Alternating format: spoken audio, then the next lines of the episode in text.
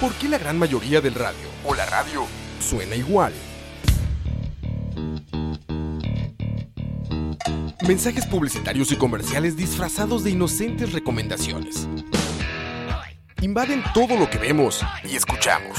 Además de, por supuesto, compromisos con patrocinadores o intereses de terceros que censuran e impiden que cualquier información o mensaje pueda llegar intacto, puro y sin filtros.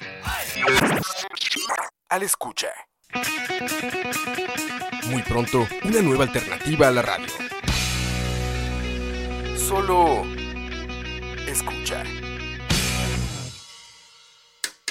Detrás del audio. Es un detrás de cámara, pero de audio. Un viaje a través de la música, efectos, ambientes sonoros, soundtracks, bandas sonoras, compositores, folies, información inútil pero interesante sobre la producción sonora en el cine y la televisión. Detrás del audio.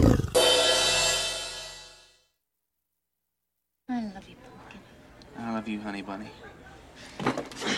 Everybody be cool, this is a robbery! Any of you fucking pricks move! And I'll execute every motherfucking last one of you!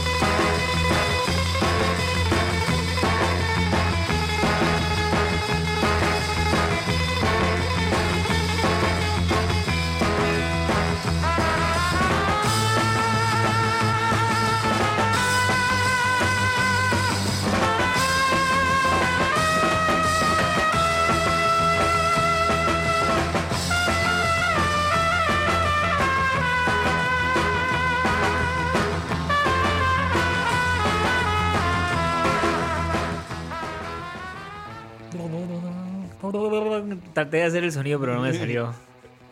bueno, Jugando de, de sí, beatbox- sí, beatbox. sí, sí. Como se darán cuenta, el tema de rap. Bueno, muchachos, todos de rodillas y saquen sus crucifijos, es hora de persinarse. Ah. Vamos a hablar de cine de culto. Exacto, exacto. Hoy, si no reconocen la voz, es porque tenemos eh, eh, un nuevo invitado. De hecho, Exacto. son una persona que nos va a estar acompañando de aquí en adelante. Exacto. Que nos iba a acompañar antes, pero no, no, siempre se presentaban circunstancias que lo impedían. Y bueno, ¿de Pero bueno, ya, ya estamos hoy, ¿eh? ¿Eh? ¿Eh? bueno, también, sí, era más como risas, porque sí, todavía no, no me he ganado el respeto. No, para nada. Bueno, pero ahí, ¿cómo te llamas, huevón? Mucho gusto a todos los que están escuchando. Me llamo Alejandro. Alejandro, voy a decir solo Alejandro. Con esto estamos bien. Sí, pa- para que cualquier problema no lo localicen. Exactamente. No se sepa exactamente de quién se, Exactamente, quién se trata. exactamente. Este, un placer estar aquí. Alex, gracias por la invitación. Y las otras que no había podido. Pero bueno, entremos en materia. Me parece. Exactamente, exactamente. Imagino que ya mucha gente se emocionó, reconocieron la escena. Saben de, de quién, de quién se trata y de cuál película es. Empezamos con Pulp Fiction del gran Quentin Tarantino. ¿Y qué tiene que ver Quentin Tarantino con el cine de culto? Es una buena pregunta. De hecho, vos sabes, Alex, vos- cuando estábamos trabajando este tema, Ajá. a mí me entró una pregunta, una inquietud que te la iba a poner a vos en este Ajá. momento y a todos los que nos están oyendo. Dale. ¿Qué define que es un cine de culto? Bueno, verás que lo estuve investigando y Ajá. en realidad la definición es bastante vaga. Exactamente, Bastante vaga. exactamente. Lo que pasa es que, al menos yo, dentro de mi subjetividad y prejuicio, Exacto. y De mi forma de sí, ser. y ser todopoderoso de, de este programa, Exacto, de- yo soy Dios en este programa. Exacto. Entonces, eh, digamos, lo, lo que uno encuentra en internet es que cine de culto simplemente es aquella película que genera como cierta pasión por, por, por la gente, claro. por un grupo social, ¿verdad? Exacto. Pero dentro de, de- de- de mi criterio también tiene que ir un poco más allá y ser un poco más específica en cuanto a que tiene que tener elementos o valores, y no, uno, no me refiero a un elemento o un valor, sino elementos y valores varios, que dentro de, los conocedores de- del- del arte y del cine generan mucho respeto. Como por ejemplo, ok, pero decime, enumerame esos valores, por lo menos, para, para, Eh, para ver si estamos en, en- en la misma frecuencia. Audio, Ok. que tengan un, un audio bastante bien elaborado, bien pensado. Eh, a nivel visual que presenten fotografía novedosa, que no sean la, la, la, la- la- las Ok, típicas ok, tomas ajá. tradicionales de montón en la cámara. gente que realmente se preocupe por hacer arte con, la, con, la, con la cámara. No, no, no vas a componerle e iluminar, no. Gente que realmente cuando montan una escena... Quiero comunicar planean, algo con eso. Exactamente. Ok, ujú. Eh, posteriormente, que tengan una historia... No, no tiene por qué ser relevante ni de crítica social, pero que sí que, que, que se te quede en la cabeza. Como que tengo una historia. Que sí, que tenga una historia, ¿verdad? Real. Y que, se te Ok. quede- y, y que, se- que cuando vos pensás en esa película, realmente pensás que, que puta, valió la pena porque la historia fue buena. No, te voy a decir porque a mí lo que me pasa es lo siguiente. Es decir, como decís vos, el tema es muy amplio. Y no vamos a hablar mucho en esto, ahorita No. vamos a hablar de música, no se preocupen. Pero, es decir, por ejemplo, ¿qué convierte una película en... O sea, es que genere un fanbase, exacto, que haya gente que de pronto diga, hey, esta película tenés que verla y, se haga un boca en boca y la gente la vea. Es parte de... Ok, la película tiene que ser un éxito de crítica a nivel cuando salió, o más bien es las que son fracaso. No y que después vos encontrás después como un agradable. Ajá. Oh, mira lo que me encontré en esta librería de películas. No, de, de hecho, hay películas que, que pasan desapercibidas, Ajá, pero ok. en, un, en un mundo bajo, en un underground, son muy, muy buscadas. Ahora, la última cosa. Ajá. ¿Qué tanto el tiempo? Es decir, la vejez de la película. Para que sea Mm. culto tiene que ser tanta, tanto tiempo después de que haya salido. No sé si me entendés. Sí, Digamos, sí, sí, ya, ya Dark Knight tiene 10 años este año. Ajá. ¿Vos considerás The Dark Knight una película de culto o es simplemente una película buena? Para mí es una película buena. Exacto. ¿ves? Ok, Y- Y, más exactamente. allá del tiempo, no, no creo que llegue a ser una película de culto. Ok, exactamente. No, no, pensamos exactamente igual. Pensamos exactamente igual. Pero entonces, es una película de culto, una película que ya, no sé, cumplió 20 años de edad. Y entonces como que alguien la vuelve a reencontrar, a redescubrir. De hecho, pasó a mí un caso que me llama la atención e- es para una película que se llama Donnie Brasco. Donnie, ajá, ajá. Es una película que mientras estuvo en el cine no, no- no le dieron mucha pelota. De hecho, tengo entendido que le fue malísimo. Sin embargo, con el pasar del tiempo, fue una de las películas más buscadas en VHS cuando existía el VHS. Ajá, ok. Y esa pasó a ser luego posiblemente una película de culto. Es una película que varios críticos buscan y varios eh, fans de, la- de- de las películas de misterio también la buscan. Eh, para los fanáticos de la ciencia ficción también, porque es una película que habla sobre bucles en, en el tiempo y cómo una, un- una, una comuna- una comunidad queda atrapado en un bucle por, por una persona. Entonces se volvió una película de culto a pesar de que fue hecha en el 2003, creo, 2001, 2000, por ahí. No, más, que- creo que fue por en el 2001 porque coincidió con la época de, del atentado en Estados Unidos, en Ajá, York. ajá. Entonces, como en la película también había un avión, Mm. que estaba involucrado un avión, disculpen a los que les estoy haciendo spoilers, pero... ¿Qué? No. Sí, sí, no, pero en realidad se la recomiendo, es una muy buena cinta. Eh, entonces, eh, no tuvo buena fama y le hicieron un lado porque, ah, es que aparece un avión y en ese avión Sí, chocó las bueno. torres. Entonces, generó cierto resentimiento. Ok, ok, ok. Te lo compro, te lo compro. Ahora, digamos, en ese caso, como decís vos, este. Mira, te iba a decir algo y se me cae la idea. ¿no? Me, me quedé pensando en lo del septiembre 11, ¿verdad? Es porque, por, por ejemplo, una, una película que yo le propuse a, a- Bueno, tengo que excusar a Osman que no pudo venir porque por un asunto de salud tuvo que que quedarse en su casa. El asunto es que yo le había propuesto a Osman que hablara sobre la película Into the Wild, de, Ah, ok. que- una Sí. película reciente, Sí. que para mí va, va rumbo a convertirse en una película de culto. Porque tiene una música Sí, particular ok. hecha por Eddie Vedder. Sí. Mis respetos a, a Sir Eddie Vedder. Y además tiene un, un manejo del tiempo muy bueno. Es una película realmente que sí, para un ojo normal puede ser una película lenta y pesada, pero es realmente tiene un manejo del tiempo muy bueno porque refleja la angustia que pasa el personaje, Sí, así. que está en su aventura, ¿verdad? Recomendada para los que no la han visto, Into sí, the Wild. exactamente. Estamos hablando de qué año es esa película. Eso es. reciente, ¿no? Sí, Es reciente, reciente, no sé, sí. 2012 para hacia acá, Ahora- realmente muy nuevo. Digamos, y si antes una cosa que determinaba que una película de culto fuera de culto era lo difícil que era conseguirla, es que ahora no se mete en YouTube, Ah, sí, en todos sí, lados, digo. ¿verdad? No había pensado en esa variable, es muy ¿Verdad? Digo yo, también. Es como, ay, conseguí la copia de. Sí, sí, sí. ¿Verdad? Ok. Bueno, lo pongo ahí. Pero hablemos ya de Tarantino, ¿verdad? Sí, Porque exacto, o sea, ya tenemos que hablar ya de Tarantino Ya, en este momento. Diez minutos de pura paja. Exacto, 10 minutos de entender Es- qué es lo que queremos hablar. Los otros muchachos de- del programa de, la hora de la paja, eso, eso es para ellos. Exacto, exacto, exacto. Ok, ¿Qué tiene Tarantino que lo hace tan particular? Ok. Decimos, Yo siento que es la forma en la que él estructura la música en la película. O sea, para él, cuando Tarantino habla de la forma en que él trabaja la música en las películas, él lo dice de una forma muy específica. Es decir, para mí es una comunión. O sea, la imagen y el sonido van de la mano. Y esa es la oportunidad que me da el cine, de complementar los dos. Cuando él trabaja, o sea, si ustedes se ponen a pensar escenas clásicas de, de Pulp Fiction, lo que sea, de Tarantino, ustedes no pueden desligar la música de esa escena, ¿verdad? Imposible. Exacto, y eso es algo que él sí tiene muy, muy bien, él lo, él lo maneja muy bien. Ahora, ¿cómo hace él eso? Bueno, él habla, él dice Ajá. que lo que hace es cuando él va a hacer una película, él lo primero que hace es, ok, la trama que yo quiero hacer es, ok, Inglourious Bastards, entonces yo quiero en la Alemania nazi, ok, él se va a su colección de vinil, obviamente, tiene colección de vinil, ¿verdad? Y si no, cinta abierta, ¿verdad? Y él empieza a oír música simplemente. Oh, se va a YouTube. Exacto. O YouTube, como hace Alex en este momento. Gracias por quitarle la magia al vinil. Gracias, vinil hater. ¿verdad? Bienvenido a la realidad. No, no, no, Exacto. para nada. pero Bienvenido a la realidad. Bienvenido a la realidad. Así es el mundo de bienvenido, bienvenido- bienvenido a YouTube, exactamente. Bienvenido a Spotify, ¿verdad? Bienvenido a Spotify también. Exacto. Pero entonces, ¿qué es lo que pasa? Entonces él empieza a oír la música y él simplemente va, va con la colección oyendo canciones y de pronto él dice, "Hmm, esta, esta. Cuando él ya tiene tres, cuatro canciones, él dice, estas son las canciones que me determinan a mí el mood de la película que yo quiero hacer. O sea, él arranca con la música, la música le define a él por dónde va. Pero la trama, ¿en qué momento la arma? Ah, él hace. Él tiene la estructura. Primero que él tiene, o sea, él- la Él trama la tiene pero ajá. la forma de contarlo. Y si ustedes se ponen a ver, es muy importante. ¿Qué es lo que tiene muy importante las películas de Tarantino? La secuencia, las primeras Sí. secuencias. La secuencia inicial de todas las películas de Tarantino es muy representativa. Lo por eso lo pusimos ahora con Pulp Fiction. O sea, esa escena, todo el mundo sabe que es el comienzo de la película, se levanta Sí. y es música. Es lo que él hace. ¿Por qué? Porque entonces él dice, si yo logro comunicar el comienzo de la película hacia dónde voy, ya los amarré. De hecho. Esa. Es más, eh, pasa con Perros de Reserva.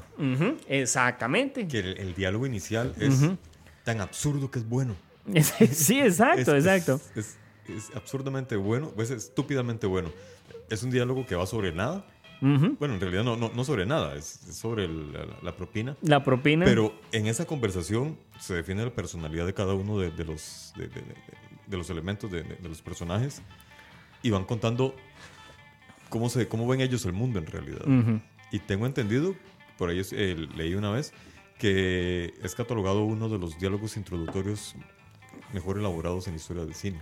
Sí, Y fue la sí. primera película que él hizo. Y Sí. realmente, sí, Él- sí es cierto, él- y él es bueno, con la un- primera eh, escena, bueno para el los diálogos. Sí, sí, sí, sí, tras de eso. Se emociona mucho en las últimas, últimamente en Hateful Eight. Yo creo que ya se No, un no lo poco de la mano, pero, pero Ajá. yo creo que es el problema, ¿verdad? Cuando ya sos muy bueno en algo, la gente te lo dice, entonces, bueno, ay, hagamos esto. Algo otra vez. diferente para, para Exacto, exacto, exacto. Pero eh, ahí es donde vas, exactamente. ¿Y qué viene de eso? Cortás a la escena emblemática de todos los... los ¿Cuántos eran uno de ustedes, Mr. White? Sí. Siete, creo que eran. Eran siete, caminando Ajá. al ritmo de la música. Sí. Y eso te lo dice todo. Ese es la personalidad de la película. Ahora, eh, cuando a mí me llama la atención cuando trabajan simultáneamente, digo, pues ya, sé, cu- cuando el director tiene la música y pone la música durante la grabación, cuando busca algún, al- algún efecto. Por ejemplo, eh, bueno, no, no es una película que viene al caso de hoy, pero por ejemplo, Birman.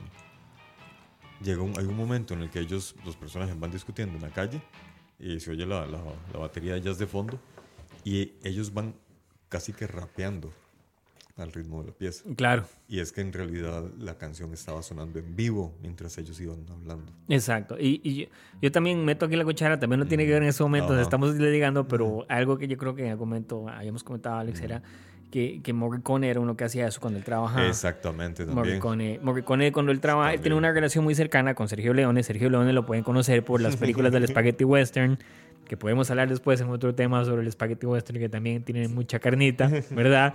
Pero, Sí. este, ¿qué pasaba? Sergio Leone y Ennio Morricone se conocían desde la escuela. Sí, Exacto. Entonces, ¿qué es lo que pasa? O sea, Sergio Leone le llega y le dice a Morricone, mira, estoy grabando esta escena, tengo esta idea, estos son los personajes, esto es lo que va a pasar. Morricone se va, él trabaja, él compone la música y esa música suena. ponen en vivo. Exactamente. Y entonces eso ayuda a... Que hecho es interesante, porque vamos a volver a Tarantino y Morricone. Que hay una gran relación entre ambos. Exacto, también. exacto. Que empieza desde Kill Bill volumen 2, cuando él empieza a usar, en la segunda parte, usted se da cuenta que Kill Bill 2 él Ajá. es una nota más western. Y él empieza a usar extractos de música de Morricone. Ya después viene Inglourious Bastard, que también empieza a usar, pero él hasta que llega a Hateful Eight, él logra que Morricone trabaje con él en Ah, una composición. Que Morricone no le gustó mucho. ¿En serio? No, Ah, Morricone eso no, le lo gustó sabía. mucho, sí.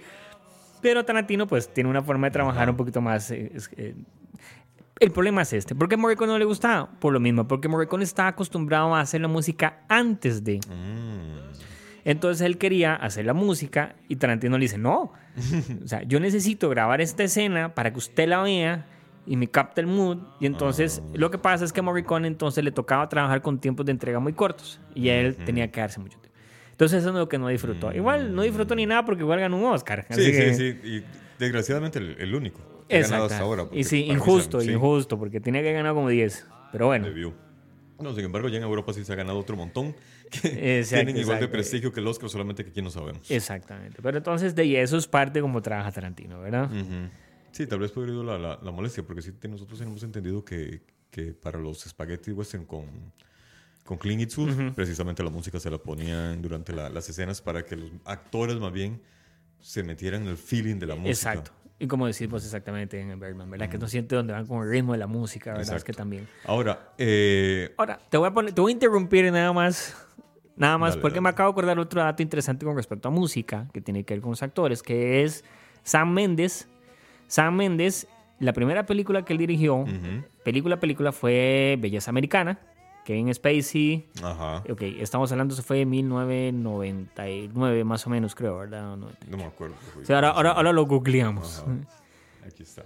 Sam Mendes es director de teatro. Ujú. En la primera película que él hace. Exacto. Yo creo que me- yo creo que Belleza Americana entra en una película de culto por ahí porque ha logrado tener de Además hecho, porque es sí. un tema que de pronto como que se ha vuelto un poco, ¿verdad? Actual. ¿Qué es lo que pasa? Que, que- que es algo que sea muy interesante Sam Mendes con sus actores. Sam Mendes le decía, digamos, a Sí, Kevin del Spacey, 99, de hecho. Ujú. Y dice, vea, este es Ya su personaje. ya, ya me acordé. Gracias, Google, me acordé. Sam Mendes le dice a sus actores, vean el personaje, mira, que en Space este es tu personaje, es, él es así, trabaja en esto y, y hace esto. Ok, estos son los CDs de música que tu personaje escucha. Esta es la música que tu personaje escucha. Oíla una y otra vez, porque esta música que escucha tu personaje te va a definir a vos muchas cosas de él en cuanto a sus gustos. Ujú. Entonces, cada uno de los personajes tenía una serie específica de, de música, de discos, de colecciones que él les daba y los Ah, ponía mira. a escucharla Para hasta que entendieran el personaje. para que entendieran el personaje. Mm, qué buena técnica. Exactamente, ¿verdad? O sea, eso te da cuenta del mundo que creas, Ajá. cómo la música ayuda a crear y comunicar cosas que tal vez uno no se da cuenta. O sea, no es solo lo que ves, Ujú. sino lo que hay detrás. ¿Verdad? Correcto. Y, no, y, de hecho, así ya, ya hablando un poco más antropológicamente. Ah, caray, ah, caray, claro, sí, sí, sí, en mis años de estudio allá cuando anduve, Exacto, exacto. el doctor listo, supongo. cuando anduve aquí en los túneles del Surquí explorando, mae, el, el ser humano comenzó a, a- a comunicarse durante su evolución con sonidos. Ujú, Exacto. Y lo más primitivo que tenemos son los tambores en cuanto a lo musical. Entonces, el ser humano debemos parte de nuestra evolución también a, a los sonidos que nos, que nos rodean. Y eso es, y uno lo siente cuando uno va a un concierto, por ejemplo. Eh, hablemos de un, de un caso radical, por ejemplo, eh, lo- los conciertos de, de metal, que de repente te meten una canción muy, muy pesada y la gente se vuelve loca y brinca, y de repente cambian a otra canción que tal vez empieza suavecito, entonces ya el movimiento es más tenue. Eh, claro, y eso el es parte- baile y todo eso. Bueno, y eso también es interesante, digamos, por ejemplo, como lo es, digamos, en un concierto, hasta, la- hasta los músicos, ¿verdad? los bien, bien, pero la forma en que estructuran el concierto es para tener ese ritmo y ese tipo, de- esa ola de sensaciones de cuando vos arrancás, la emoción, luego bajas un poco y volvés a subir con ese cierre, ¿verdad? Exactamente. Es todo un, un- un lenguaje, ¿verdad? Y bueno, vamos a cambiar un poco de, de- de tema. Bueno, un poco, no un montón.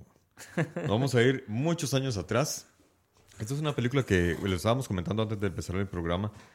A mí me sorprendió mucho, mucho cuando la vi. Ahí está, claro que sí. El que se la sabe que la cante en este momento. No, que la baile. sí, sí, exacto, exacto. Sí, porque cantarla es un poco incómodo, ¿verdad? Hay que Sí. ser, "Bueno, sal". Pero to- todos sabemos el movimiento del brazo abajo y arriba. Así. Para los que pueden ver, estamos Exacto, bailando. Exacto, exacto. Por dicha no pueden ver. Sí, porque en realidad el ritmo de baile sí, no, no. Lo, lo dejé en la, en la placenta. y, y- y me botaron la placenta. güey. Exactamente, exactamente. Por buena razón. Bueno, esta, esta es una película curiosa, porque yo ya había escuchado de ella, de que era una película de culto, y decía, pero ¿por qué? ¿Por qué una película de baile va a ser una película de culto? ¿qué, qué- qué- qué tendrá? Yo imaginé que la trama de Saturday Night Fever era eso, era un chico que bailaba, que era el chico galán, y que el, el gran conflicto iba a ser cómo conquistar a la princesa. Exacto, exacto. Sí, para mí era así de cursi. Y- eh, y eh, exacto, era. exacto. Y cursi, y uno se imagina, no sé, tal vez un musical así a lo Hair o algo así. Sí, sí, de- sí, de- sí, así. Y que, y que el mismo personaje cantaba y todo el mundo bailaba al, al- al- al igual, al igual que él, como si fuera una coreografía de, de Michael Jackson. Exacto. Sin embargo, un día, es más, antes de ver la película, me topé un día un documental sobre la historia de esta película. Yo dije, pero ¿cómo es posible que hasta le han hecho un documental a esta película? Una, una película de baile. Es como si le hubieran hecho también un documental de la película Salsa 54, creo. o una película de, de, de estos, de estos mexicanos, los de eh, Rebelde Way, una hora así. O sea, ma, ¿quién va a hacer un Rebelde, documental? Sí, sí. Way. ¿De quién va a hacer un documental de una película de baile? Qué absurdo. Me puse a ver la película, y, eh, el documental, y para empezar, les costó muchísimo producirla. Sí. Producirla sí. fue toda una aventura. Eh, sí, Conflictos por todos lados, na- nadie creía en el proyecto por lo mismo. Todo el mundo decía, "Ah, es que es una historia de baile normal. Eh, La trama está basada en, una, en un falso reportaje que hizo un periodista, que un- el periodista se fue a Nueva York y según él contó al inicio que había hecho un reportaje sobre la vida de un chico de, de la clase obrera en Nueva York, que entre semana trabajaban para, y el, di- el dinero que ellos conseguían lo gastaban en los salones de baile los fines de semana. Esa era la, la meta de ellos. Su, su- su objetivo de vida era tener dinero el viernes para irse a bailar. Si pudieran comprarse alguna ropa bonita, zapatos nuevos y a bailar. Entonces, la trama parecía completamente tonta, mala. Tras de eso, eh, la propuesta musical eran los Gees, Sí, los billetes, ¿verdad? que estuve averiguando los Gees para la época de la película, que es del 77, ya eran un grupo que habían pasado de moda. Nadie los escuchaba. Increíble, ¿verdad? Ya han pasado de moda los 77. ¿verdad? Era como, Exactamente. ah. Exacto. Imagínate. ima- O sea, realmente una película destinada a fracasar. Entonces, el, el productor, quien fue quien leyó el reportaje, dijo que hay una muy buena película. Y tras de eso, el productor era, era muy terco. Y él lo que hizo fue que él había contratado a Travolta. Él decía, este actor va a llegar a ser bueno. No era nadie. Wow. Travolta no era nadie. Él dijo, este actor va a llegar a ser bueno. Lo metió en una serie de televisión donde, Exacto, sí. donde consiguió fans, pero no Sí. buenas críticas, pero sí fans. Y él dice, bueno, lo voy a meter en esta película y además lo, lo, lo- lo contrató por tres películas, que fueron eh, esta, la de Saturday Night Fever, la de Grease, y la de Shaladu, creo, con Olivia Mira, Newton-John. Sí es cierto, sí. Exactamente, entonces Wow. era- era una Eso sí es cierto que lo he olvidado por completo. Imagínate, era por una, justo razón. era, era más- una trilogía súper absurda. Es más, es- yo creo que ese es el punto. Como es decir, yo creo que uno esperaba Saturday Night Fear algo Como como, Xanadu. y como Sanadu. Sí, exactamente. Que iba a ir por ese lado. Exactamente. Y en realidad no. Esta película es, es cruda. Es cruda, ¿verdad? es cruda. Eh, Es, es- y, es- para la época, o sea, no, no, no sale, no, no hay sangre, no hay, no, no, no, hay, no hay tomas así muy, muy de detalle de, de- No, de las pero, cosas que te presentan, sí. pero la forma como te muestran las cosas groseras que pasan. es, es un sí, cine, aún- exacto. ah, sí, Eso que estábamos hablando de Es eso. un- un Alex, cine eh, elegante. Es un cine elegante y es, Elegante. y es muy de la época que hablamos también en ese momento, ¿verdad? Que es un cine que en- en- de una forma u otra refleja mucho lo que era la forma en que se, de esas películas en los 70, ¿verdad? exactamente. Que era, digamos que no era muy optimista. Esa es la forma de ponerlo. No era muy optimista, pero que lo que hacía era como tratar de mostrar esas partes de la sociedad que uno no quiere ver. Que ningún país quiere ver. que ningún país quiere ver. Todo lo Entonces los de 70 ocultar. fue como decir, bueno, esta es la realidad de lo que pasa, esta es la realidad de nuestras vidas en ese momento. Correcto. Y ahí de- así arrancó Scorsese con su Mean Streets, otras películas igual, igual de oscuras, o sea, es decir, conchas, ¿verdad? Este, y de pronto viene Night Fever y dice, sí, es más, el mismo Rocky, uno ve a Rocky, Rocky, Sí. Rocky la pasa como un carajo, o sea, Rocky no le va para nada bien, es más, Sí, ni siquiera sí, le va bien al final. Lo que pasa es que en Rocky, sí, pero, pero, pero llegó a ser famoso. Exacto, pero En la vida cambio- mae es una mierda. Completamente. Y de hecho hay, hay una relación entre, Exacto. entre Rocky y Saturday Night. Fever, pero ahorita se los cuento. El asunto es que, por lo menos en esa película, el personaje eh, Tony Manero, él, él queda con esperanza de recuperarse. Y otro detalle es que, por lo menos en Rocky, él era un chico bueno maltratado por la vida. En cambio, Tony Manero era un chico malo que le iba bien. Salud.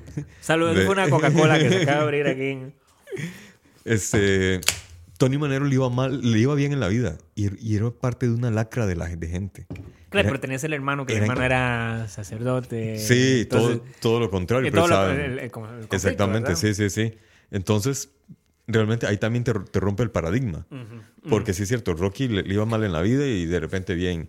Eh, hablemos de la guerra de las galaxias. Sky- Luke ma, era Sí, un sí, campesino eh, y sí, sufrido y bueno, termina convirtiéndose en Jedi. Exacto. En cambio, este man no, este man era, era un- era el chico malo, era el cabrón, eh, pero le va bien en la vida. Dentro de esa vida mediocre Exacto, que lleva. exacto. Porque realmente, y él, la, la diferencia es que él se da cuenta en la mediocridad en la que está. Eso es lo que para mí la convierte en una muy buena película. Que de repente es el mismo personaje que dice, o sea, estoy siendo un mediocre como cualquiera y no quiero. Uh, boom, boom, boom. Algo muy interesante de esa película, ahora que estás hablando, y, y es muy irónico, es como durante la producción no querían usar las secuencias de baile de Travolta. Sí, sí, sí, sí. El, el director era. Exacto. O sea, es decir, lo que es más emblemático. Todo el mundo se Sí. recuerda de esa película por las poses de baile de Travolta. Hasta en los Simpsons. hasta Y no En querían. todo o sea, lado. llegó un punto donde le dijeron, bueno, mira, hagámosla pero más corta. No te voy a dar toda esa secuencia de baile porque no sirve de nada. Ajá. Y Travolta se fue a la pista y bailó enfrente de todo el mundo. Como decirles, vean, esto es lo que Sí. se necesita hacer. Y lo hizo y es como, y ahí quedó. No, no, ahí no quedó. Hay otra historia debajo. ¡Ah, caray! Esto es otra. Y, y además. Sí, sí, sí. Cuando volvamos de comerciales. Vamos a comerciales. O, eh, eh, por derechos de autor tenemos que decir que eso es de... Te da el Ramones para que no nos demanden después. Eso se haga como el peor todavía, pero bueno. Bueno, el asunto es que tuvi- hubo problemas entre el director y Travolta. Entonces Travolta lo que hizo fue que al final de la grabación se fue al estudio de, de edición con un editor y le dijo, editemos esto diferente. Ahí está, ¿ves? Claro, Y eso es. Acallado. A puerta cerrada. Hicieron otra versión. Se fue con esa versión donde el productor, que era, de, de hecho, el productor eh, Stickwood, él fue el que puso la plata, porque como nadie creía en el proyecto, él puso la plata. Entonces él fue, Travolta fue con la copia de, de esa edición, le dijo, vea, esto es lo que tiene que salir en, el, en, en escena. Y si no sale esto, me voy. Entonces hablaron con el director y dijeron, vea, papillo, te está mamando en esta escena. Aquí va la escena donde Travolta se le ve más, más, más cuerpo. Ok, está Ve. bien. Bueno, muy bien jugado. Bien jugado, bien jugado. De, de hecho, eh, lo que les iba a comentar, la relación con, de esta película con la de Rocky. Inicialmente, quien iba a dirigir esta película era el director de, de Rocky. Mm. Que ya les digo el apellido. Apolo Creed. No, no. no, era un, un de apellido es talón. Sí, sí, un, un que tiene un talón ahí. No, el asunto fue que eh, se le habían asignado inicialmente al director de, de Rocky, a John Avildsen. Porque como le, le había ido bien, digamos, Rocky había sido una buena película, entonces dijeron, "Ey, contratemos a este carajo. Y el carajo fue de los pocos que creyó en el proyecto. Ujú. El asunto fue que Avildsen primeramente se quejó del guion, dijo que no le gustaba, que demasiadas malas palabras. Que, es más, y esta película también pasó a la historia por ser la primera película con malas palabras. Ok. Y así fue escrito en el guion original. Luego vino Avildsen, intentó modificar el guion. Le dijeron que bueno, está bien, entonces cambió de guionista, trajo otro guionista, hicieron una historia diferente. Luego dijo, quiero cambiar a Travolta y no quiero a los Gees. El productor... Sí, o sea, o sea, todo lo que- toda la esencia de se fue al carajo, ¿verdad? Cuando el productor supo todo esto, eh, Steve Wood, cuando supo que le querían cambiar todo el, el- el- el negocio, porque además los él representaba a los VGs, entonces él quería hacer todo un negocio ahí. Vaya, vaya, exacto. Pequeño exacto. detalle, y era dueño de la ficha de Exacto. Travolta. Tengamos en cuenta que eso era lo que es ahora ser un agente de fútbol, ¿verdad? Ok, o sea, Es, es la misma historia. Exactamente. Yo, yo soy dueño de, de tu ficha, entonces vos jugás donde yo quiera. Exactamente. Entonces, eh, convocó una reunión el productor a las 10 de la mañana al, al día siguiente, no, no, no recuerdo qué día. Eh, lo apunté por ahí, pero, Pero sa- sa- lo- salí a caminar y, Sí, y como no me invitó a la reunión, entonces no me interesó. Exacto. El asunto fue que eh, cuando él iba entrando a la, a la oficina, llamaron por teléfono a, a Stinson y le dijeron, oiga, a Steadwood, le dijeron, oiga, para que sepa, eh, este mae está siendo nominado como mejor director por la película Rocky. Así que cuidado lo que va a hacer. Exacto. Entonces, exacto. él- él cuidado. colgó. Cuidado. Se fue donde, donde Abilsen y le dijo, te tengo dos buenas noticias. Una, estás siendo nominado para el Oscar. Dos, te estoy despidiendo. Entonces lo mandó al carajo y se quedó el otro, creo que ganó el Oscar eh, con, con, con la película de Rocky. Ah, no, como de mejor director. No, sí, es que fue Rocky la que ganó ese año. Ese, ese era el año del sí, sí no, sé que ganó mejor música, ganó mejor guion y no sé si mejor, creo que mejor director también. Sí, yo me acuerdo. Yo creo que que, ganó mejor director. ese, ese era de esas. Yo creo que uno- era uno de esos años, el de Rocky, que había una buena competencia, ¿verdad? Sí, sí, sí, sí, sí. Y yo creo que es como. Wow, como que Rocky se la quitó a alguien. Pero Y- me, me parece que sí, me parece que sí, por lo menos, pero por lo menos sí sé que fue no- nominada. Ajá, sí, fue ganador en el 77. En vez sí, Lo que quiero ver son. Voy a buscar los finalistas del 90. del 77. Exacto. Bueno, Porque yo creo que sí había. Es más, yo creo que había algo ahí de. Este No este bueno. recuerdo. Vamos a ver. yo estaba muy niño. Estaba, estaba, ajá, creo que Network, que era otra que estaba en Network, que era bueno. Ah, no sé. Bueno, el asunto fue que ya una vez despedido el director, trajeron a, otro director que también creyó en el proyecto, pero que no tenía mucha experiencia. De hecho, le había ido muy mal en, en sus proyectos anteriores. Eh, por aquí tenía el nombre, se llama John Badham. Entonces, él se hizo cargo del proyecto con un, un grupo de actores bastante jóvenes, con una mu- banda musical en la que nadie creía y con una historia que generaba sospechas.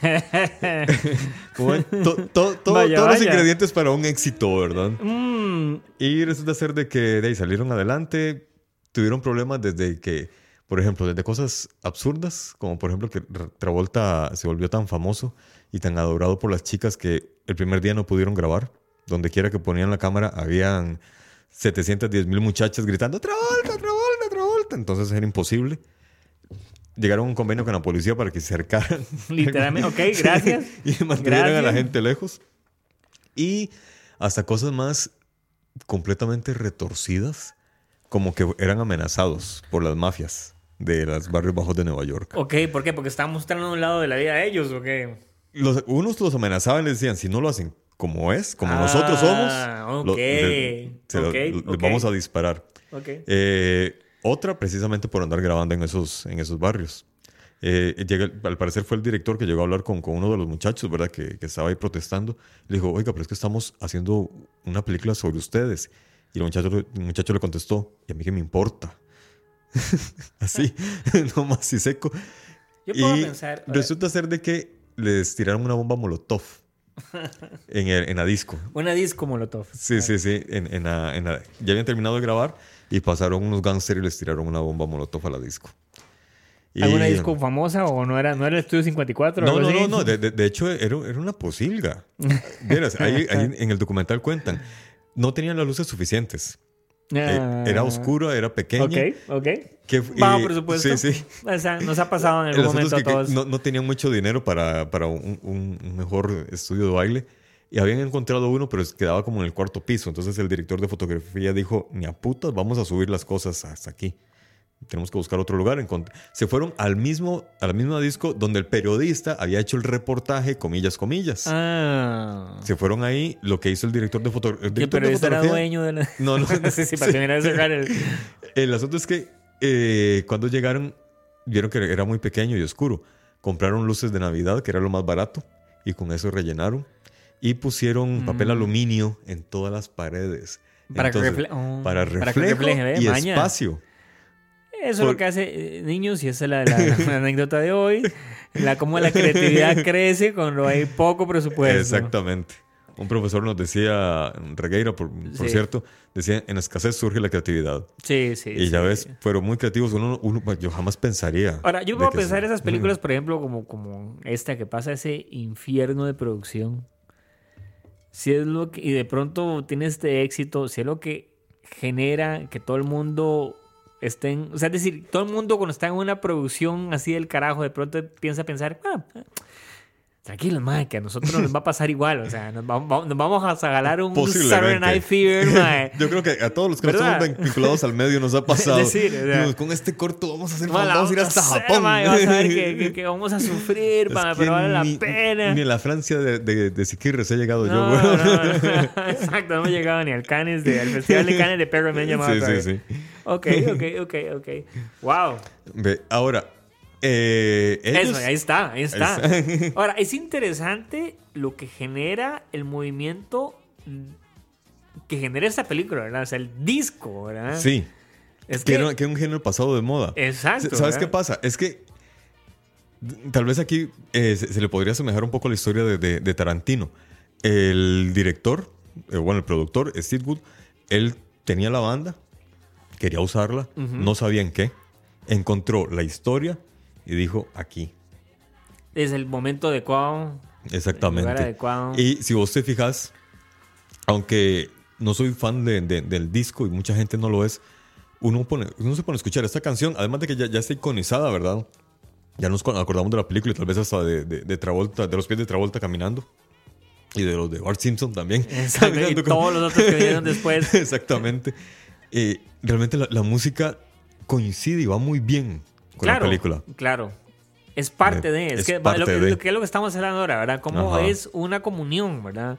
Absoluta. O sea, vos no podés pensar en esos pies de Travolta sin pensar en la canción. Correcto. Es inevitable. Y viceversa. Y viceversa. Incluso, eh, bueno, co- como dato curioso, resulta ser de que no son los pies de Travolta.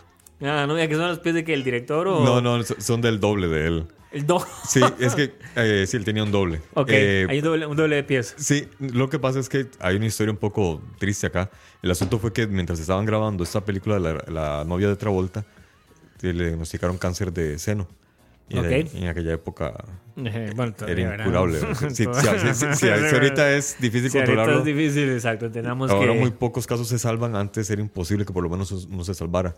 Y du- murió durante la grabación. Ok. En esos días, eh, Travolta pidió permiso, entonces pudo ir. De hecho, eh, cuentan que... él Ok, la- pero entonces eso la tenía- también, eso, de, eso, eso es algo que si te pasa en la grabación, a Travolta lo va a motivar todavía más a sacar el producto, ¿verdad? De hecho, Eso, es, que eso lo- es el combustible del Ajá. MAE para terminar de hacerlo. en la entrevista de, que le hicieron a varios compañeros de, de- de los actores, ellos decían de que terminaban la- las escenas y que Travolta se iba a una esquina y se quedaba ahí callado.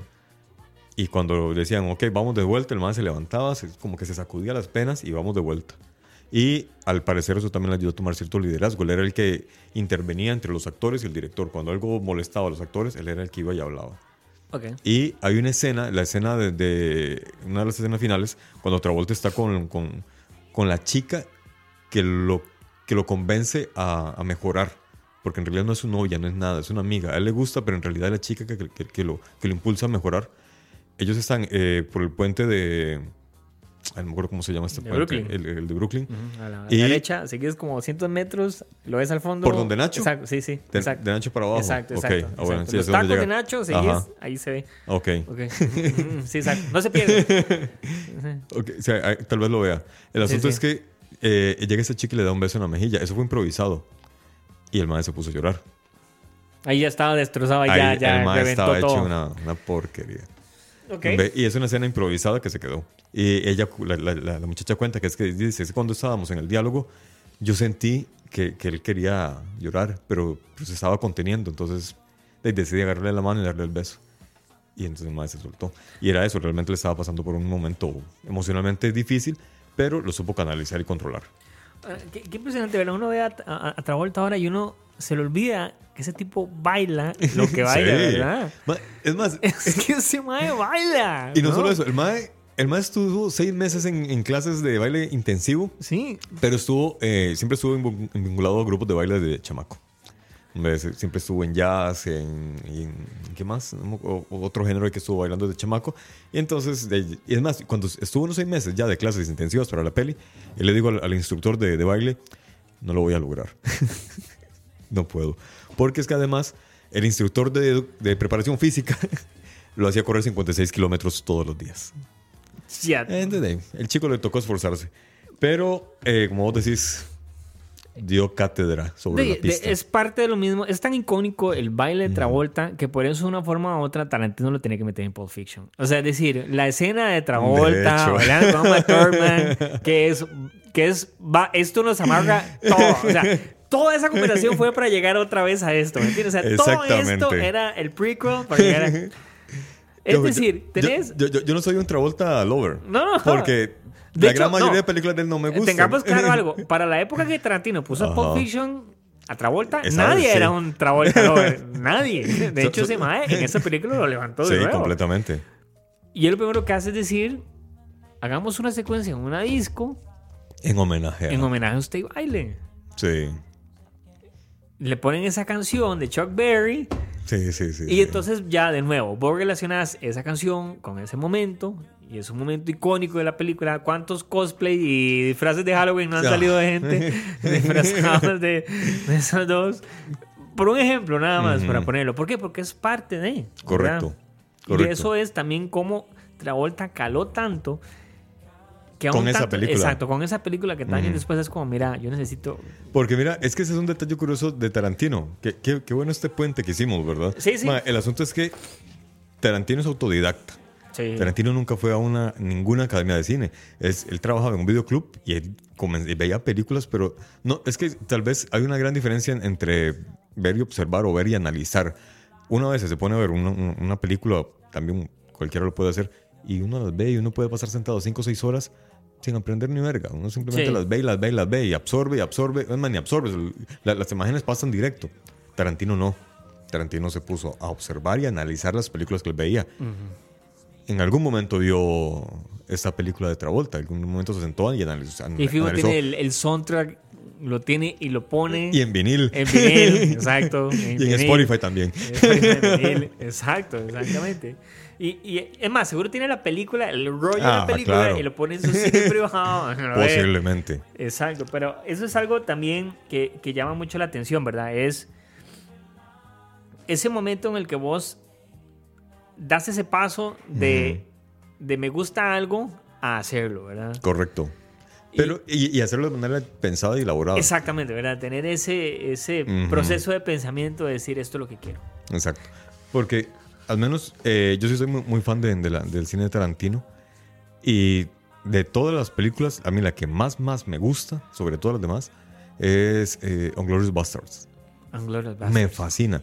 Y más que todo, hay una escena que es la que a mí me voltea el cerebro. Y Mira, le- con David Bowie, la música de David Bowie. no. Ah, no, no, no. Eh, eh, eh, lo que pasa es que visualmente me absorbió. ajá.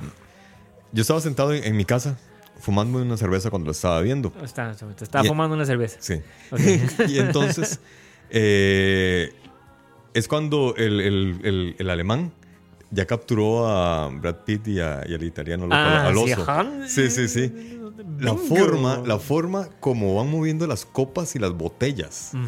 Eh, La gente, eh, a los que nos están escuchando, busquen esa película y busquen esa escena. La- la- las copas y las botellas van cambiando de acuerdo al diálogo. Eso es un mensaje muy sutil que Tarantino nos está enviando constantemente. Al inicio están colocadas de tal forma que hay una barrera absoluta y real entre el alemán y los, y los prisioneros. Pero el alemán quiere huir y está buscando negociar. Conforme se va desarrollando la escena y el diálogo, se van abriendo las copas. No, muy Mm, bien, ve. muy bien, exacto. Y entonces Muy él es- buena observación. Sí, esa- y él ahí les está diciendo, sáquenme, libérenme. Exacto. Ve. Y luego, eh, eh, bueno, esa escena está muy posterior, pero la primera secuencia es genial, De nuevo, de nuevo. de nuevo. O sea, Tarantino, Sí. él, él sabe cómo abrir una película. Correcto, porque cuando llega el cabrón, no, no recuerdo el nombre, Hans, es el alemán, ¿verdad? Cuando llega a la casa del francés, están las chicas escondidas abajo. Y ese sonido de los pasos en esa madera es angustiante. Es angustiante, Porque uno sabe que las chicas están ahí. Hay algo también muy particular en esa película Inglorious también, que, que es parte de- de- del cine de Tarantino, que es. Yo creo que es por lo mismo, como decimos, como él no es de una escuela de cine, él tiene una Mm. forma a veces un poco visceral de hacer las cosas, ¿verdad? Sí. Y esa forma visceral, Sí, sí, por sí. ejemplo, un ejemplo muy práctico o muy claro está en, en esta película Inglorious, cuando está la interro- en, en el interrogatorio, eh, el alemán, que lo estoy poniendo Hans, no me Hans, Es Christopher Waltz, ¿verdad? Y está interrogando a la actriz alemana, a, Sí, el sí, sí, sí. personaje. No, no recuerdo el nombre del personaje. Exacto. Bueno. Si ustedes se recuerdan esa película, lo que pasa en esa película es que a ella la va a ahorcar. Ajá. Y literalmente la va a ahorcar. ¿Qué es lo que pasa? Tarantino llegaba y veía esa escena y decía, es que no me convence. Mm, Yo necesito que te ahorquen de verdad. híjole. Ahora, ¿qué es lo que pasa? Tarantino dice, bueno, déjame hacerlo a mí. Las manos que ustedes ven ahorcando a la actriz son las manos de Tarantino. ¿En serio? Y Tarantino está ahorcando de verdad a ella. O sea, la- el gesto que ustedes ven de ella, de que se está quedando sin aire, se está muriendo, es porque verdaderamente Tarantino la está ahorcando. Porque él no lograba generar la La- reacción la que él Eh, esperaba. Diane Kruger. Diane Kruger. Cuando él está ahorcando a Diane Kruger es real. Vayan, busquen esa escena y vean los ojos, vean la mirada, él está ahorcando. Y ella se dejó. Sí, pero también es, o sea, es decir, así como hay un pros y contras, ¿verdad? Porque lo mismo, algo parecido pasó en Kill Bill y más bien le fue el tiro por la culata y más bien este Uma Thurman se accidentó en el vehículo Ah, sí, cierto. Y em, hasta ahorita años después salió el reclamo de Sí. que ella la obligaron a hacerlo y que ella no quería. Bueno, o sea, una por otra. O sea, Ujú. eh, eso para que vean que hay que tener balance. Sí, ¿verdad? sí, sí, sí, sí. También Tarantino tiene una anécdota, ahora aquí la tenía, de hecho, en, en- en mi computadora personal llamada celular. eh, En el móvil. cuando Tarantino también quiere una canción una pieza específica para su película, es bastante obsesivo con eso. O sea, él, él es necio, es decir, yo la quiero. De- yo la quiero. Pero, Pe- pero también es parte de, de- de su genialidad, ¿no? eh, sí, exacto, ¿verdad? Entonces, en este caso, te pongo el ejemplo. Esto estamos hablando de Kill Bill 1. Ujú. Esa misma película. Ahí está. Esa misma. Esa, esta, eh, esta, esta que De- de- degustemos un momento esta canción. Degustemos y- y esta y, volvemos. venimos. Exacto. Y yo les cuento la anécdota que tiene que ver con esta canción y esta secuencia.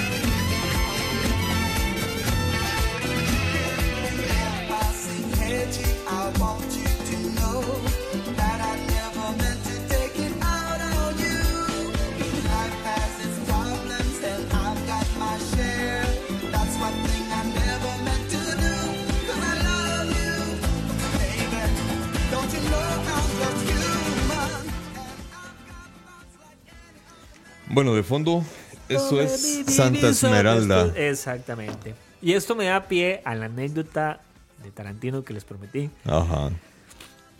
Tarantino quería esa canción específica para esa secuencia. Usted sabe cuál secuencia estamos hablando, ¿verdad? The Bride Ajá. contra Eh, Oren Reshi, creo que Contra la China esa. ya Exacto, ajá. exacto, Sí, la exacto. escena final ya de las espadachinas Él frente a dice, frente. esta es la canción que yo quiero. Consígame los derechos. Esto es una entrevista que de hecho habla Mari Ramos. Mari Ramos es la supervisora de música de, de- de- O sea, es decir, cada vez que Tarantino pide algo, ella es la que se encarga de buscarlo. ¿verdad? Híjole. Mari Ramos dice que esta canción fue lo más difícil de conseguir. Porque cuando él llamó a la disquera, la disquera dijo, mira, es que esta canción, los derechos no es tan fácil venderlos porque estamos en una disputa legal con el cantante principal de, de Santa Esmeralda, que se llama Leroy Gómez. Ajá. El problema es que esta canción es del 77. Ujú. Leroy Gómez desapareció literalmente de la faz de la tierra en 1980. Y estamos hablando de que Kill Bill se grabó en el 2001, ¿verdad? O sea, hay 20 años que nadie volvió a saber nada de esto. Nadie sabía dónde estaba el tipo. No podría ser un Nadie. fósil ya. Nadie, o sea, ni siquiera sabía si estaba vivo. Sí, Convertido en exacto. petróleo. Entonces, ella se encargó literalmente de mover cielo y tierra hasta ver cómo localizar al tipo. Mm. Buscó eh, archivos, este, información de gente, noticias de periódico, encontré en un Ujú. lado como que era un dato de algo, no había nada, al final encontró. Al final lo que encontró fue que la mamá de Leroy, Leroy, vivía en Francia. Entonces ella fue a Francia a hablar con la mamá para que la mamá le diera el contacto Del del hijo. del hijo. La mamá le dio el contacto, Híjole. pudo llamar al hijo y llegaron a un acuerdo por usar esa canción. Caramba. Así. Qué historia. Eso es trabajar contra ti. Ella no dijo dónde lo encontró, me imagino. No, exacto. Si se pueden ver, ella nada más dijo que la mamá vivía en Francia, no dijo dónde, y el chavalo no sabemos dónde. Híjole, qué buena historia. Imagino que ella no podría llegar donde Tarantino y decirle, Ah, mira uh, Quentin, miras que uh. el, de, el man no está. no sabemos qué se hizo.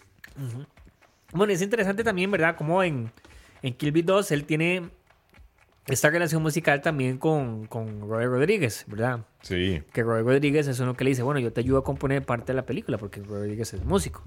Ah, eso no lo sabía. Sí, Roy ah, con Rodríguez es razón el mariachi. Exactamente. Ah, Entonces él, de hecho, malagueña salerosa, eh, Ajá. chingón y ellos tocan la canción, ¿verdad? Él compone, Roy Rodríguez compone parte del score, es de él, Mm, porque son amigues, Sí, sí, sí. vida, best friend forever, never change. De- Yo de- no de- soy muy fan de Rodríguez, lo admito aquí, no soy muy fan del cine de Rodríguez, pero bueno. Pero Quentin sí. cuenten, sí, es el problema. él. Es más, yo creo que es más fan de la música Rodríguez que otra cosa. Puede ¿no? ser, puede ser. No, pero por lo menos la, la de Planet Horror eh, es, Sí, es buena, es, Claro. es grosera, es sangrienta, es bizarra, pero es yo buena. creo que eso es lo que pasa exactamente con las películas de ellos, ¿verdad? Que ellos son muy, muy... La esencia de Tarantino y que pasa en estas películas, y por ejemplo en Planet Horror también de, de, de- de Rodríguez, es que ellos eh, tienen ese sabor a cine B, ¿verdad? Sí, Que es como todo más grotesco, es, ¿verdad? es un cine muy... Es, Muy ca- crudo. es casi gore. Exacto, casi Es casi ¿verdad? gore, Pero sí es muy sanguinolento y a, a veces exagerado. Y, ahora- y algo que dices al principio que, me- que, que también faltó tocar es, me parece interesante, es como decís vos que en una película de culto, aparte de la música, es el, el- el uso de sonidos y de todo, ¿verdad? Sí, Y correcto. Tarantino tiene una forma de, de usar el sonido, ¿verdad? Sí. Hasta un splash de sangre, que sale cocho decirlo, ¿verdad? Es muy característico de él, ¿verdad? Sí, porque lo, lo absorbe en un silencio. Sí. Y A, el... Tarantino se le, se le... En algún momento ahí se le criticó que decían que él... él es que usted no ofrece nada nuevo, ¿verdad? O sea, usted lo que hace es o sea, agarrar el cine Kung Fu y se lo fusila. Y él dice, pero es que eso es lo que hace todo el mundo. y lo westernaliza. Exactamente. Y él dice, pero es que esas son mis influencias, Sí, de lo que estamos claro. hablando ahora. Ujú, Y yo nunca he sido, o sea, yo nunca he dicho que lo que yo hago es un cine original. Correcto. Yo lo que hago es que agarro todo lo que me gusta y hago con eso un producto mío. Punto. O sea, yo no, yo no vengo Sí, a sí, cambiar nada. Y Tarantino, ustedes saben que él dice que él va a hacer solo 10 películas, ¿verdad? Sí, ya lo había escuchado. Y ahí. entonces yo creo que ya vamos por la novena, creo. Falta esta y una más, creo. La que está haciendo ahorita, que se llama Era una vez en Hollywood, que tiene que ver con los asesinatos de Charles Mason. A- ahorita me acuerdo. ahorita me acuerdo, ahorita me google acuerdo. Creo que vamos por la novena. Híjole. Y luego se retira. el Y luego se retira, exactamente. Vamos a ver. Vamos a ver qué dice mi memoria aquí en Wikipedia. Exacto, vamos a ver qué dice mi Wikimemoria. Ajá, qué interesante. Si es que me. ¿Por qué no? No, aquí vienen un montón. Vamos a poner aquí. Me pareciera un montón. Pero bueno. eh, sí, yo había escuchado que, que, él- que él- que él había pensado en, en solo nueve. En solo diez películas. Sí. No sé si lo llegué a cumplir. Otra, digamos, alguien que yo no sé eh, si entra como en culto también, pero que me parece que tiene un buen uso de la música. Y creo que hay películas de él que son también como más culto. Es este Wes Anderson, ¿verdad? El Wes Anderson que lo conocemos por el Hotel Budapest, por el fantástico señor Fox, por Rushmore, no sé. Ajá. Él también es muy. eh, eh, la forma que él usa la música es muy particular, muy parecida a, a- a Tarantino, ¿verdad? Él es el tipo vinil que se sienta y selecciona las canciones y él genera el, el- el- antes de, de- de grabar la película ya tienen más o menos En el realidad 90%. ya, ya pasó esa cantidad. Es que estás contando Kill Bill como. Eh, no, en mira, de acuerdo a esta lista, bueno, es que hay unas que no conozco. Es que también My Best un- Friend's Birthday, esa no sé cuál es, habría que verla. Reservoir Dogs, es Ok. así. Amor a quemarropa. Ah, no, pero es que hay unas que ahí puede ser que esté. Que como productor, tal o vez. escritor. Ah, ok, pero como director, director. Exacto, director, director. Entonces, veamos, tenemos a Reservoir Dogs 1, Pulp Fiction 2, eh, Asesinos por Naturaleza. Es del guion del tipo, Ah, ¿verdad? O sea, para que vean, no la- ven, o él sea, no la ah, por si dirigió. no lo saben, es un buen punto, ¿verdad? El guionista, si no es su naturaleza, es Y ese es un sintón también. Es Tarantino. Vean qué interesante bueno. es, vean qué interesante lo que es cómo vamos para atrás. Oliver Stone es el director de Asesinos por Naturaleza Ajá. y el guionista es Quentin Tarantino. Ahora, si nos vamos más para atrás para que ustedes vean como, ¿qué? No puede ser, Tarantino escribió... Nos vamos más para atrás y ustedes saben quién es uno de los guionistas de Conan el Bárbaro. Oliver Stone. ¿En serio? ah, ¿verdad? Eso no lo sabía, pero. Una película rara, la, la de Conan el Bárbaro. Exacto, porque el, el, el guion de Oliver Stone lo cambiaron un montón, entonces eh, le dan el crédito y de todo, pero... O sea, es como para que vean cómo todo el mundo empieza en algún lado, ¿verdad? Entonces ustedes hablan de Oliver Stone ahora como director, pero empezó como guionista de Conan y Tarantino empezó como guionista de Oliver Stone. Tiene nueve películas Ahí está. dirigidas. ¿Dirigidas ahí contando la que está en este momento? Eh, no, ¿O Entonces esta es la última. esa sería la última. Ok, de- ok. Esa Bueno. sería la última. Señoras y señores, damas y caballeros, Nos estamos despidiendo, ante, entonces, de- ante- nos vamos despidiendo entonces últimamente de Tarantino, supuestamente. Y ahora, Ahora, eh, pero es que yo no sé si hay trampa en el sentido de que el MAE va a contar Kill Bill como una sola película. yo creo que sí. Porque, Porque, originalmente siempre fue así. sí, sí, sí, no, de- hecho yo creo que sí, la, la va a contar como una sola película porque entonces ya llevaría 11. Ah, sí, sí, entonces ya, no, ya. no, para mí es, eh, ya, eh, yo creo que, que, fusiló. que lo conserva como una. Eh, ahora, un detalle que me llama muchísimo la atención de Quentin Tarantino, que tiene que ver con el tema de- del cine de culto. ¿Cuántos directores conocemos nosotros que han creado tantas películas que se convierten en un culto? Sí. Para mí, con todas las críticas que le pueden hacer, él sobresale y por mucho. Porque podemos hablar de Kill Bill, podemos hablar de Pulp Fiction, podemos hablar de eh, Unglorious Bastards. Es más, Django me, me parece más de culto que Unglorious Bastards. A mí lo que más me parece fascinante a mí en Blockbuster, por ejemplo, es como él simplemente es una película donde él Cambia la historia. cambia la historia. Se acabó. Esa es la historia que quiero contar y se acabó. Punto. O sea, no me importa. No, No, me importa qué pasó con Hitler, ¿Qué? quiero mandar esto. sí. ¿Qué? ¿Qué? No, es enciclopedia, ¿qué? No, no, no me interesa. Eso es lo que va a pasar y punto. Una historia muy bonita. Hubiera sido un final feliz para toda la Y yo creo que eso es algo que tiene Tarantino, ¿verdad? Hablando de esto, ¿verdad? Como él... Que hace él lo que le da la gana. hace es decir, él es muy fiel a él mismo, que hace no quiero decirlo. Sí. Sí, sí, sí. Bueno, se metió otra canción que nada que ver. Vamos a bajar el volumen. Sí, esa... ¿Qué, qué pasó ahí, verdad? Oye, chequeame ahí en el estudio. chequeame en el- El, de audio. Gracias. Buena atención, Gracias. huevón. Un aplauso aquí, Estamos caballero. aquí, estamos aquí. ¿Para qué te pago, weón? bueno, entonces eh, estábamos con, con, con Quentin Tarantino y su, y su labor musical y, su- y sus grandes aportes como creador de cine de culto. Exacto. Como te decía, eh, a pesar de, de que hay varias películas que, que uno puede ver que llaman mucho la atención, no encuentras tan frecuentemente un director que vos dices, puta, quiero ver esta, quiero ver esta. Otro gran actor, por ejemplo, eh, Stanley Kubrick. Kubrick, sí, Y claro. Grandes películas. Claro. Pero creo yo que, aunque es un gran maestro, y igual o superior, como lo quieran ver, o, o diferente a Tarantino, él no creó tantas películas de culto. Claro, Por y es que- La Naranja Mecánica. Y, y- y algo que me parece muy interesante, por ejemplo, sí, exacto. Y algo muy interesante, por ejemplo, yo creo que es, eh, es otro camino en el sentido, por ejemplo, vos que conoces, por ejemplo, un mae como Tarantino, la música en las películas. Sí, A Kubrick le reconoces la fotografía en las películas. sí. La forma en que él comunicaba visualmente es Kubrick. Él Correcto. tiene una forma de comunicar Correcto. visualmente. La forma en que Ujú. cuadra, la forma en que compone, Ujú. como decir vos, digamos, creo que era Ojos Bien Cerrados, como todo es con luz natural en su lugar. Ujú. O sea, es él. Ahora, ¿qué pasa, por ejemplo, que es algo que también se habla ahora? Por ejemplo, cuando hubo un recurso que usa, por ejemplo, Tarantino, que en su momento es como muy clásico, ¿verdad? Esto de usar esa música 70 80 y hacer ese mood, ¿verdad? De, de agarrar y agarrar música simplemente porque le interesa la música en esa película. Ujú.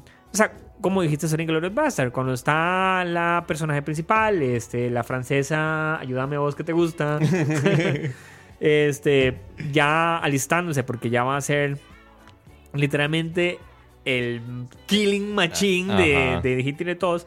Lo que suena es Ah, Bowie. Melanie Laurent. Cuando Melanie está haciendo esa secuencia, lo que suena es David Bowie. Sí. David Bowie, ¿qué tiene que ver? Sí, ¿Qué sí, importa? sí, el man, si quiero poner David Bowie, se acabó y pongo David Bowie y soy yo y punto.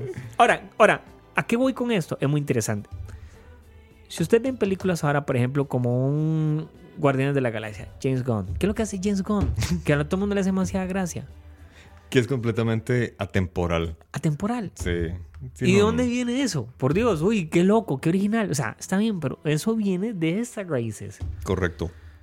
O sea, o sea, come and get your love al principio, exacto. Muy bien interes- oh, interesante. Él lo que hace es usa el mismo recurso de Tarantino. Ujú. Él agarra a ese personaje, lo pone en esa secuencia, el más se pone los audífonos, come and get your love, se acabó. Ya sabes el tono de la película. Ese man en el espacio cantando y bailando en medio de la nada, si esta vara no es nada serio. Para nada.